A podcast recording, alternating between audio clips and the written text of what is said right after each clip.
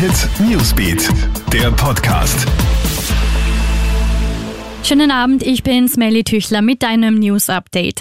Jetzt ist es fix. Wirst du in gewissen Bereichen ohne FFP2-Maske erwischt, kann das teuer werden. Wer ab Montag gegen die Tragepflicht einer FFP2-Maske verstößt, muss mit einer Strafe von bis zu 25 Euro rechnen. Das sieht eine neue Verordnung des Gesundheitsministeriums vor.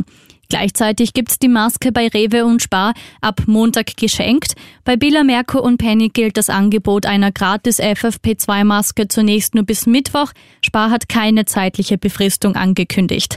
Ja, wer hätte gedacht, dass Masken einmal so eine große Rolle spielen? Wir bleiben beim Thema. Innenminister Karl Nehammer kündigt ein härteres Vorgehen gegen Maskensünder bei Corona-Demos an.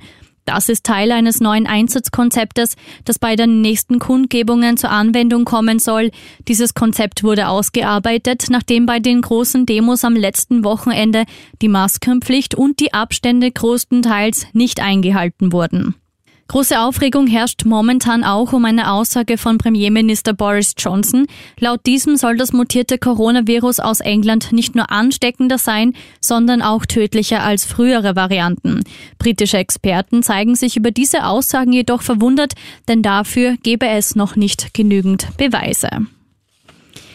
Filmreife Szenen haben sich heute Vormittag in Oberösterreich abgespielt. Mit einem Besenstiel hat ein 32-Jähriger versucht, eine Linzer Trafik zu überfallen. Der Mann hat die Angestellte mit dem abgebrochenen Stiel bedroht, sie solle ihm etwas geben. Ein Kunde hat den Linzer daraufhin lautstark aufgefordert, das Geschäft zu verlassen.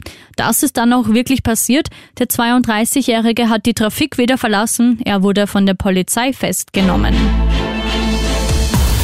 Krone Hit Newsbeat, der Podcast.